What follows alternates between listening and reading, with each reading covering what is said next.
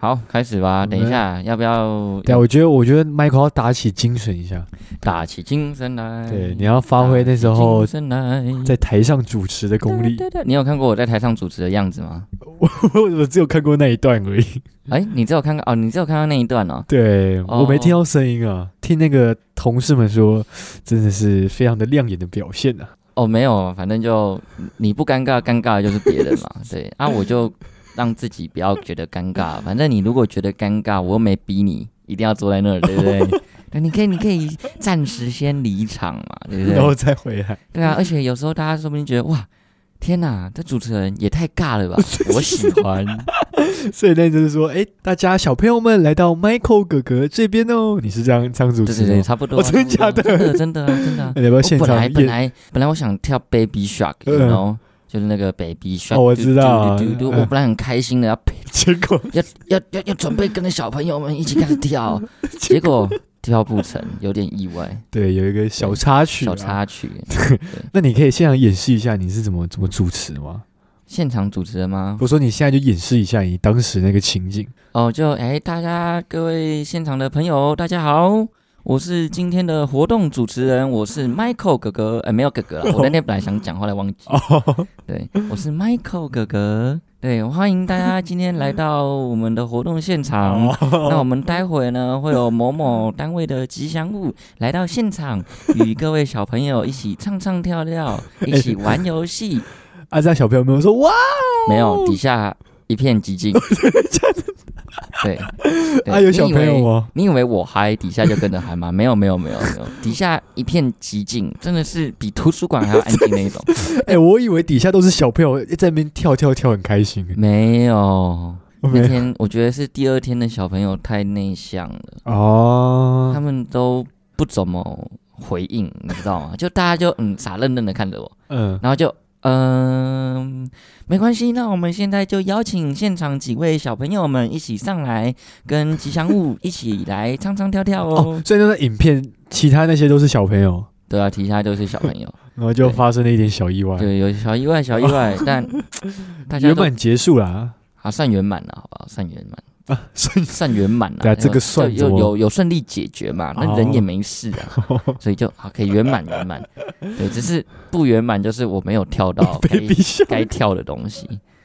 哎、所以感觉你很你很期待 Baby Shark，我哦这超个期待啊！拜托我，你知道我最喜欢就是跳 Baby Shark。 好，哎、我有点冲击耶这这段，对你没有看过哦？所以你应该以后那个履历或是自我介绍，我的兴趣跳 Baby Shark，没有没有，那是喜欢带动跳，哦啊，对，带动跳，带动那个但是我觉得气氛 Baby Shark 最简单，然后又最好，大家耳熟能详，最好跳嘛。嗯，嗯嗯嗯，对啊，就嗯，大家开心跳一下。你知道之前那个棒球场啊，有时候职棒有些比赛，他也会中场休息的时候也会叫大家一起跳 Baby 你 Shark。说桃园球场吗？对对，哎、直是接桃园的桃园嘛？有桃对对园对对，然后就会摄影机就会 take 大家这样。对啊，你应该那时候叫卖力跳，对不没有没有，在球场就不一样 了。对？ 又不一样对在球场就不是我在上面带动跳，哦，对还是你想要当啦啦队队长、我觉得不错啊。应援团团长？哎呦，对啊，我真的觉得不错。然后刚好周边的那个同事们都 嗯，我我跳舞就好，啊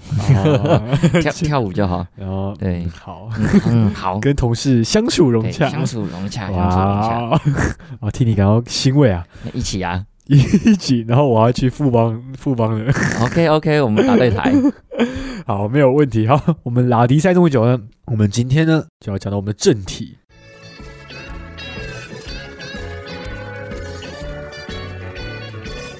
欢迎收听酒后心声， Drink and Talk，我是 Michael，我是 Daniel，、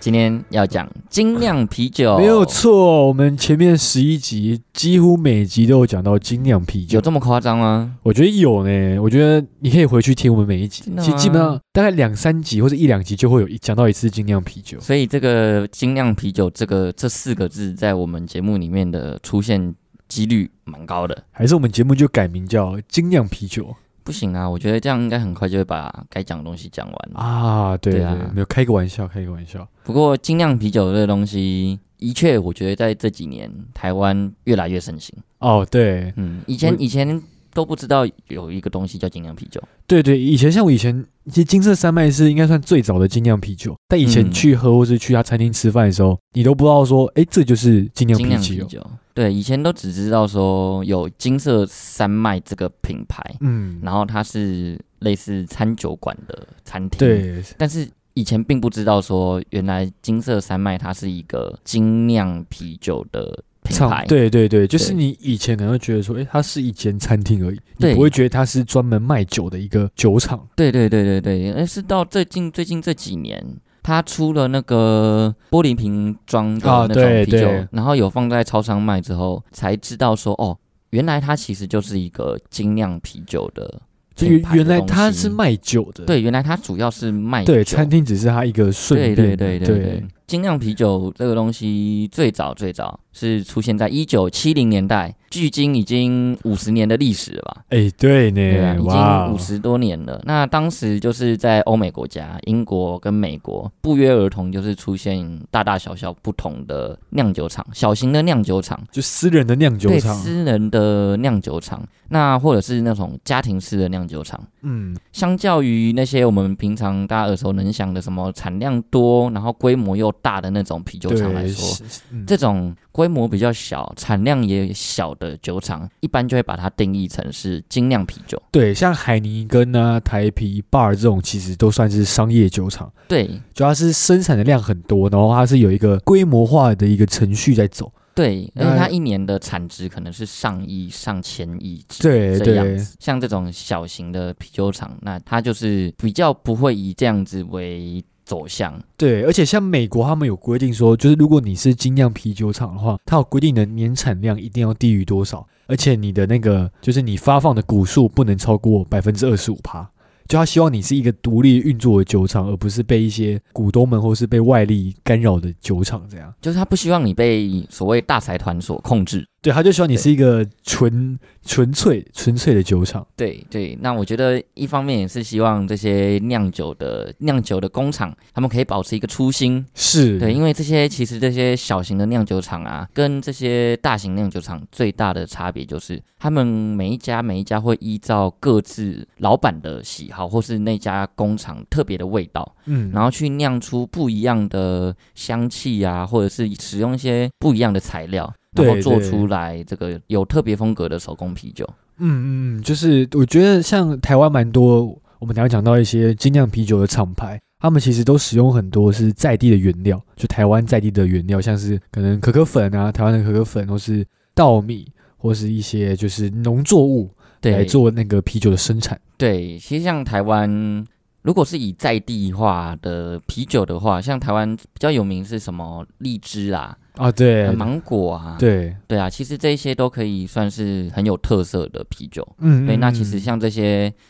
金色山脉啊，都有在金色山脉、台湖都有做。对对对对对，那其实，在精酿啤酒跟市面上大多数的商业啤酒，我们就把这些台啤这些归类在商业啤酒类里面。啊，对是对对对，那金色山脉这些比较，大家比较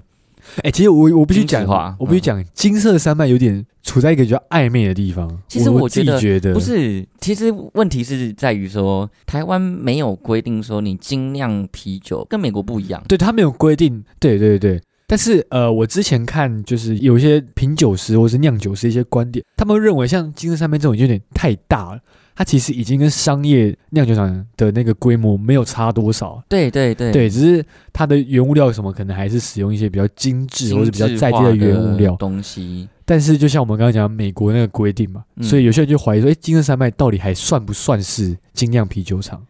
其实我觉得以现现阶段的金色山脉来讲，我觉得它已经不太算是精酿啤酒的范围了，嗯，因为它它毕竟已经跟美国的那个规定其实已经过那个门槛，，对对，它其实已经不是什么小型酿酒厂。对对，而且对它对我相信它的持股啊的那个数量那些什么，应该也是比较多事出了，也不对会对像那么对纯粹了。对，但是我觉得，毕竟他们一开始的初衷还是走精酿啤酒。啊，对对对对对，所以那毕竟台湾没有这样子的法规，没有这样子的规定，嗯那其实你要把它归类在精酿啤酒也也是可以，也是可以啦。就是看你怎么去定义啦，因为台湾没有一个很明确的定义，这样。对啊，而且其实毕竟不管怎么说，金色山脉的这间酒厂它好喝，但是也有人不喜欢。对对，所我以们所以我觉得这个就因人而异啦。嗯你要怎么样去定义它？那个是那个是每一个人有不同的见解。对，但起码他当初创立这个厂牌的初心就是为了做精酿啤酒。是啊，是啊，对所以其实我是觉得讨论红前大事吵不完的。嗯，没有错。好，那我们请 Michael 继续我们精酿啤酒的介绍。哎、哦，我刚刚讲到哪 里？你刚刚讲到哦，哦我看到，我看到。啊，好，哎，反正就是精酿啤酒跟市面上大多数的商业啤酒，它们之间最大的差异其实就是在于，有些那个商业啤酒，它为了增加它的产量，嗯，所以它会把它的酿造的发酵时间缩短。对对对，对，那因为你缩短之后，你的产量才能够相对上的增挺，加嘛。嗯所以，所以很多商业啤酒它的味道并不是这么的，并不是这么的香，这么的浓郁。对对，就是他可能为了要规模生产，所以他就舍弃了一部分的品质。对对对，所以还要维持你这个商业啤酒的香味跟风味，它的嗯，口感。所以你有时候里面可能会加一些加一些添加物，可能嗯什么、可能一些调味料之类的。所以其实这样子等于是一个工业化、一个 SOP 底下的一个产物。嗯，就是它，整条的生产线就是为了要赚钱，对对对对对对，就对他就是感觉这种商业啤酒厂，它比较没有这种坚持嘛，就是为了品质或是为了一些创新的坚持。对对对对对对。那其实大部分应该说，台湾其实有很多很小型的酒厂，嗯，那其实很多都是个人自己就去开，有资金就去开了。对。那其实像这一些的酒厂，他们的产量产能绝对不会比这些商业化的酒厂来的高嘛，来的大嘛，不对啊对对对，但是其实他们都，我觉得他们有个共同点，他们都喜欢喝酒，都喜欢酿酒，所以他们酿出来的酒都是有自己独特味道的。嗯，就是好比说，哎、如果我跟 Michael 今天想要去开个精酿啤酒厂，那我们一定也是会依照我们自己喜欢喝的啤酒的风格下去做酿造，然后去做调配，这样。对，像我就喜嗯欢，如果是以精酿来讲的话，我觉得水果风味的，哦，水果就风是味的，水果风对，味，很很香，很不错。然后或者是像一些生啤，对呃，我我比较喜欢喝这一种的。那因为如果是嗯像调酒类的话，可能就是偏酸的调酒。哦，因为像我是比较喜欢那种有茶香的啤酒，嗯泰国精酿有一款是什么梅子烘焙茶啤酒，嗯，有一款，然后那款我喝起来就觉得蛮喜欢的，因为我其实很喜欢在酒里面加点茶叶，哦，就同时有酒的味道，又有茶香的味道，这是我觉得我最喜欢的一个组合。哦，所以其实我觉得刚刚这样讲起来，精酿啤酒就是为了呈现他们每一间酒厂的口味特色。对对对对对对，然后就是一个传达这一间酒厂这个酿酒人的理念，啊！所以所以才会有呃台湾才会衍生出这么多的不同品牌大大小小的精酿啤酒的酒厂。嗯嗯嗯，对，那我觉得在台湾精酿算是一个行销代名词。对对，其实它有点是想要让呃告诉消费者说，精酿啤酒其实比商业啤酒来的更多元多样，那也更具有创业及实验的精神。对对对，其实我可以很认同创业跟实验的精神，因为像商业啤酒厂为了利益考量，他们不太可能去实验太多种比较小众的口味。对啊，对，那精酿啤酒厂其实蛮多就会有这个想法跟这个实验的精神。所以或许我们多尝试一些不一样的精酿啤酒的口味，你、嗯你一定会找到一个你你喜欢的品牌。对对对，但是因为现在精酿啤酒的通路相对来说真的是比较少。要花一点时间去找，因为其实这样全台各地都有大大小小的有精酿啤酒的合作的酒吧。啊，对对，就类似错影视这样。对对对，，像台虎就是错影视，但是那个是就是台虎直营的嘛。哎嗯，对，那很多是那种私人的酒吧，它是有跟这些精酿啤酒的酒厂做合作的，甚至嗯有些、我有看过，有些是景观咖啡厅，哦，他们里面也有卖精酿啤酒，就咖啡厅卖啤酒景观咖啡啊，夜景咖啡啊。哦，对，因为我在我在我在新竹时候就有去过一间，嗯它是一个农场的咖啡厅，菜单上面就有酒单，哦，对，然后里面都是精酿精啤酿酒啤酒，而且那个啤酒很特别，它嗯是、它上面就写台积电退休总经理吧，清酿的啤 酒。哇哦，对，这然个后我就噱。头对，然后我就上网查，其实它的资讯很少，嗯啊大部分都是一些部落客在介绍这样。哦，因为像呃，像你光在 Seven 或是在各大超商，你光台虎精酿一个这么大品牌的呃精酿啤酒，你都很难买得到。像金色山脉其实也不是很好买到，对那就更别提其他很多很小众的一些厂牌，那些厂牌其实更难在一般常见的通路上能够取得啦。对，而且毕竟精酿啤酒它的价格都比商业啤酒来的高。对对对，对，你也想，我们平常在路上不太会看到大家拿金色山脉的那个瓶装的那种在路上喝，啊，对对，但是你很常看到大家拿着一手把或者台啤，或是台啤，然后就在路上就直接合起来了。嗯，嗯嗯，对对，所以他们的产值毕竟还是没有像台啤这个商业啤酒来的这么高。对，所以他们相对来说，他们在那个通路的行销上也没办法花那么多钱去打开他们的通路。对对对，但是相较于以前的以前那个年代来讲，现在精酿确实越来越知名度越来越高了啦。对对，我觉得平常时有在喝酒的人，其实对精酿啤酒是会有一定的需求的。对对对对，像我就是蛮常喝精酿啤酒的人。哦，嗯因为像我是、我是做了这个节目之后，我才认真的知道，哎，精酿啤酒这个东西是什么样的概念。哦对，然后我才开始会去买一些精酿啤酒来喝。那你有喝过哪一些精酿？其实我我喝过，呃，我们刚才讲到的金色山脉也有喝过，还有台湖精酿嘛。嗯那再来就是啤酒头，啤酒头。对，啤酒头其实我觉得它算是一个，也算是蛮有创意的一间酒厂了。大家应该都最耳熟能详是它那个二十四节气的哦，啤酒哦嘛。嗯嗯嗯嗯，对啊，那个啤酒，它那个发想就是在他觉得台湾的啤酒的那个季节分明很严重，就是嗯淡季跟旺季的差别是很大。怎么这样说呢？就是像台湾人冬天比较不会喝啤酒，应为什该么因为啤酒大家会觉得喝啤酒是消暑，哦然后夏天消暑。冰镇冰凉的那个作用，嗯所以嗯冬天的冬天大家可能就比较喝 whisky 或者喝高粱这种嗯可以暖和暖身身子。对，所以那个时候他们就觉得。嗯台湾因为这样的关系，所以好像应该要有出那种专门为夏季生产的啤酒，是专门为冬季生产的啤酒。于是他们就有他们的第一款节气的啤酒，就是我们的立夏跟谷雨这这两款啤酒，算是打开他们二十四节气的一个先例嘛，就是一个首创这样。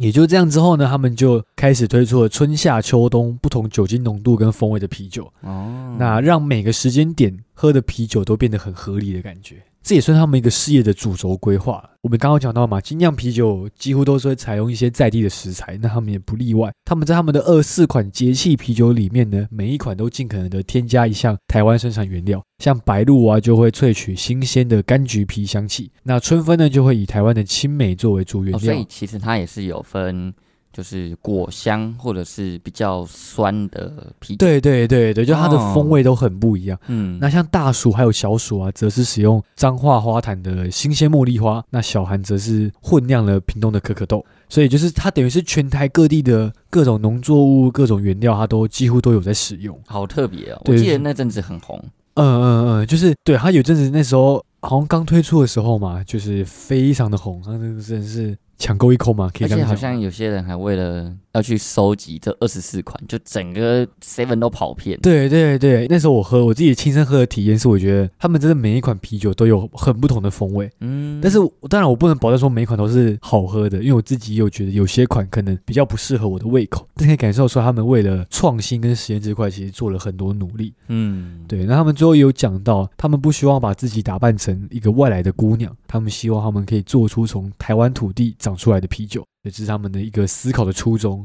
哦，对，所以我觉得这个观念，我觉得就很符合我们刚刚所讲的精酿精酿啤啤酒酒的精神。嗯对，以后我们可以，就是我们可以试试看，诶现在应该还有吧？有有些现在家乐福那些、大润发那些都还所以有二十四节气其实都还是在都还是在，一直都在，哦，就是他们的一个主推的一个啤酒。哦，对，，他就是要你就是不同时间都可以喝他们的不同节气的啤酒。它好像是各种都有一个不同的酒精浓度，对对对，不同的应该说对，就是不应同该的是冬天的款式的酒精浓度可能会比较浓一点。对，有可能对对啊，哦夏天可能就会比较清爽，或是比较爽口一点。那我觉得我应该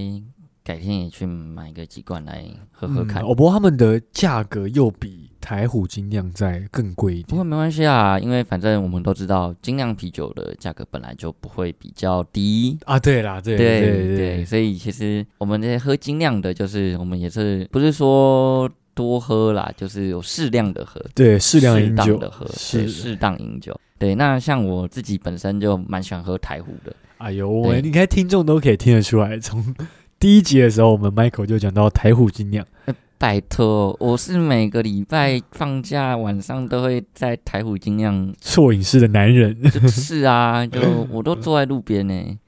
你知道说信义区的台虎精酿撮影师，他是在路边，哦然后他他的那个外面虽然他有桌子啊，但他没椅子， 所以所以他是完全的开放式空间，你知道吗？人所以来人往啊。哦，所以你可以把啤酒拿到很外面去喝，对，你可以，因为他那个就是在那个呃信义微风微风微风松高的后面，嗯嗯，的它它有一个大广场那边，哦，然后它其实对面还有另外一间酒吧，那台虎精酿是在另外一头，嗯，然后反正它那个中间就是一条大走道、大广场，然后种两排树，嗯对，然后你天气好的时候没有下雨的话，放假晚上你就会看到很多人就是坐在地上打那个，就是直接打那个地野铺餐在野餐店，啊，然后就坐在地上，然后就开始聊天什么的。啊，我的话就是跟朋友就是买一杯，然后就坐在那个人行道的台阶上，嗯，对，然后就在那边坐整晚，对。哇哦我，都已经有一个固定的位置了，然后你知道坐吗一坐，顺便去那个夜店蹦迪一下，倒是没有 啦，倒是没有啦哦。对，反正台虎精酿就是简简单介绍一下，嗯，台虎精酿它是有人，它是一群很爱喝精酿啤酒的人，然后因为因为他们认又认同台湾这块土地，所以他们就在台湾想要做出认同这块土地的，而且又是自己喜欢喝的啤酒。嗯，嗯对，所以以也是因为这样子，他们才成立了台虎精酿。没有错，我还记得我大概半年多前有去参加一个活动，他们就有邀请到台虎精酿的，我忘记是什么了，是台虎精酿的品牌的设计嗯师还是什么的，反正就是有邀请他来，然后有做一个简单的演讲，啊，对，然后他们就有当初就有讲到就是台虎精酿的一些历史，然后那个活动举办地点就是在台虎的西门町错影室，哦哇，对啊，我就是在那个时候就是喝第一次喝到了真正的品尝台虎精酿，哦对，以前就是随便喝随便喝。嗯，对我那次是真正第一次品尝到台虎精酿，嗯对对对。那他当初就是想要利用台湾的食材，做出跟其他地方不一样的啤酒类。欸，所以感觉他跟啤酒头的想法也是有点类似对，的。其实我觉得应该大部分的精酿啤酒的酒厂应该都有这样子的想法。嗯嗯，对，毕竟他们大家都想要做出区别，对对，所以对都会研发出属于自己的口味。嗯，对对对，然后像台虎精酿他们研发出来就是很台湾到底，像什么荔枝、芒果，啊，冬瓜茶、呃对呃冬有冬瓜茶吗，哦有嗯冬瓜柠我都檬，忘记了。那个超好喝。对，反正他们就是希望说台湾人把这些东西外销到国外，嗯或者是带到国外去，是可以很骄傲的跟国外的人说，哎，这是我们台湾道地的精酿啤酒，啊，对，有台湾自己的味道。嗯对，啊，然后让大家全世界各地的人都可以品尝到属于我们台湾有台湾味道的啤酒。啊，对，那他们之所以会用老虎来当做他们的品牌形象，嗯就是因为他们觉得说老虎这个生物在台湾的传统民俗文化当中，是，对，是一个很有文化意义。对，而且加上老虎，它是代表一个勇往直前、很勇猛的一个象征。嗯嗯，所以，所以他们就是用老虎来当做自己这间台虎精酿的品牌的这个形象嗯 logo。反正台虎精酿呢，就是他们从从创立，嗯然后到开始酿酒，到品牌正式的上市贩卖，其实中间隔了一段很长很长的时间。嗯，对，因为毕竟你也知道，那个在以前那个年代，十几年前，可能要盖一栋、盖一座酒厂、酿酒厂，可能不是那么的容易。对，你要有相关的技术啊，你还要有土地，嗯你还要嗯有原物料，所以本身成立一间酒厂就没有那么简单。对对对对对对，对，那基本上就是从各种的流程啊，然后这样子来来回回啊，他们其实是一直到二零一六年才开始生产出第一支第一支啤酒。对，对他们是二零一三年创立的，所以等于等于他们也是中间空了三年的时间才才生产出是第一款啤酒。然后大家知道台虎最有名的是错影视嘛，对，对，那错影是他们台北开了很多间，像我刚刚讲西门町，然后大信义区安大安，对，那大安是他们的第一家台虎精酿的错影式的体验空间，对，体验应该店应该是说第一家第一家是在大安，但是当初的第一家那时候因为都市更新的关系，所以它已经有拆迁到现在的仁爱路，对对对，就是啊所以有算是换地方啦。对对，所以应该说现在的是大安二点零，那之前第一家是大安一点零的概念。对，不过概念就是一样，对对为了要对推广精酿啤酒，嗯嗯，所以以才会开的这家错饮室，是让大家知道，哎，精酿啤酒跟我们普通的台啤跟那些商业啤酒到底有什么样的差别。嗯嗯对，一方面也是推广啊，一方面也是可以让他们就是可以贩售自己酿的这些台湾精酿的特殊的精酿啤酒。嗯嗯，其实还有一个蛮蛮有趣的是，那时候他们错影是对外营业的时候，他们那时候其实自己还没有生产出啤酒。那那个时候呢，他们就没有这些啤酒可以卖嘛，他们就只好从国外去进口一些比较有名或是比较高品质的一些精酿啤酒，然后把它进口进来，然后再错饮式卖。那它主要呢也是希望让大家知道说，诶，为什么精酿啤酒好，然后这些酒好喝，然后国外在流行什么。所以他那时候其实创立错饮式的初衷也是这个样子，那也算是一个蛮有趣的一个小故事。对，所以基本上在台湾能够有这么多的精酿啤酒品牌可以喝，我觉得真的是大家是真的台湾人很幸福。对，真的对就是大家也可以有空去多喝看看一些不一样的精酿啤酒。对，多尝试啊，对。当然有些人，当然有些人，我们没有说一定推广提倡大家要喝酒，啊，对哎对。但因为像很多人是非常讨厌喝酒的人，啊，对，但是我觉得现在市面上这么多的酒类种类，对，那因为大家，我觉得大家会讨厌喝酒，可能第一个是不喜欢酒精的味道，嗯然后第二个是可能就是你知道新闻很多很长时候在报嘛，啊，酒后酒后不开车啊，嗯不是酒后乱世，酒后乱世啊，或者是哎酒后哎家暴嗯嗯之类之类，就是一些负面的新闻，反而是正面的新闻相对来讲比较比少较少，对，对因为大家平常在新闻上看到就是啊，酒后开车，然后酒驾撞就撞死人，对然后对对，嗯，可能谁酒后然后又乱死之类的。对我，我觉得可能台湾人很大一部分会受到这个新闻媒体的影响，对对，然后就变对得讨厌喝酒。嗯对，但我觉得像现在这么多的酒类可以做选择，其实你没有一定要把自己喝醉啊。对对，就是对啊我们可以用品酒的方式，对啊，你我们偶尔喝个一杯，嗯，三百 CC，哎，喝喝看哦，这一家酒厂它的味道是怎么样，或是你可以去了解说它这间酒厂的经营理念是什么。嗯对对对，我觉得这才是推广喝酒的重要的地方。对对因为像你刚刚讲到，就是大家可能会对酒有一些不好的印象，那也是因为这样，所以我们的那个台虎精酿，它其实有做蛮多一些结合时事或是为一些议题发生的一些啤酒。像他们有个之前有个台虎西瓜啤酒，你知道吗？那是什么？就他们是一个类似西瓜口味的一个调酒，嗯，然后嗯他就是为了要提倡流浪动物的议题，所以他就在上面印有可爱狗狗的那个图案，然哦，后就是要来提倡这个议题。嗯，嗯嗯，然后像在之前那时候，台湾同婚的那个哦法案刚，过的时候，他也有为了要支持这个平性别平权议题，他有推出一款哦有有有台虎爱无标签的。这个的我有印哎象。，那个超漂亮的爱无标签，那我记个得那个很漂漂亮亮，现在是没了。现在好像应该是看不到了，对，现那在时应该看不到候。那时候不懂得喝精酿啤酒啊，那没个啊有。期间限定的吧？对，那个真的是蛮漂亮的。对啊，大家有兴趣就上网看看那个图片。对对对，对啊，那对其实我觉得他们在这点，我觉得做的是蛮好的，证明说，哎，他们不是只是单纯的生产精酿啤酒，他们其实还有为了一些时常关注一些社会议题，然后并且为这些议题进行发声，这样。对啊，对啊，反正我我我们觉得说，我们这个节目一方面是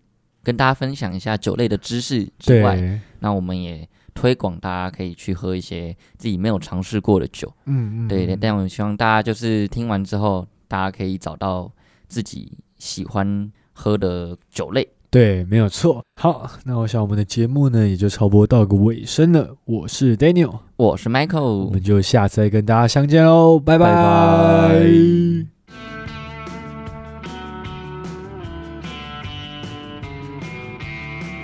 提醒大家，酒后不开车，开车不喝酒，未满十八岁禁止饮酒哦。酒后心生关心您。